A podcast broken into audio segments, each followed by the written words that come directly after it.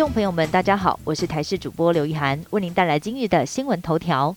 最近本土疫情爆发，已经连续四天本土破百例确诊，但防疫指挥官陈时中强调，现在国内以正常生活为前提来防疫，也被外界解读为是不是要走向与病毒共存的模式。前疾管局长苏益仁表示，要是预计今年底定调跟病毒共存，就必须达到自然感染率有六成，也代表未来八个月恐怕将有一千三百万人确诊。尽管只有半数染疫，平均每一天也得面临两万到三万人确诊的风险，必须做到包括轻重症分仓分流、提高长者疫苗覆盖率，还有备妥口服药等三大解方才能够开放。另外，只要重症患者每一天维持在三十个人以下，医疗体系应该就足以应付。二十岁到二十四岁青少年失业率百分之十二点四七，到毕业季时还会再更高。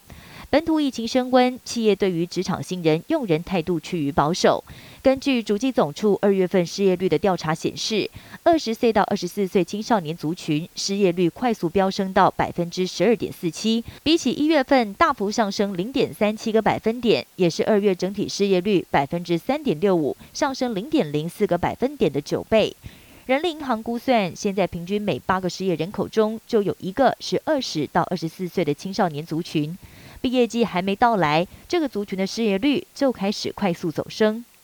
乌俄战争不但石油、小麦跟镍大涨，根据财经资讯网站的统计，从两国二月二十四号开打以来，大宗物资涨幅最多的是肥料。统计三月三十一号为止，肥料价格指数幅度达到百分之四十四，让投信市井肥料大涨。那么，要是耕作的土壤没有进行施肥，隔年农作物收成最糟糕的情况是会减少百分之五十。粮食价格再持续上升，恐怕超过人民可以承受的范围，将要再进一步的推升全球通膨的压力。美国国务院批准新一波对台军售。内容包括爱国者防御系统及相关设备的培训、规划、部署跟维修等等。美方将派遣专业人员到台湾，而这一波军售总价值达到九千五百万美金，相当于是台币二十七亿元。剑指中国，英美澳宣布共同发展极音速武器。美国跟英国还有澳洲组成的三方安全伙伴关系，在星期二宣布将共同加速发展极因素、反极因素及电子战军力，并且扩大分享情报、深化防卫科技创新。部分专家认为，相关的计划剑指中国，而对此，中国常驻联合国代表张军警告，这些措施可能在世界其他地区导致像是乌克兰冲突的危机。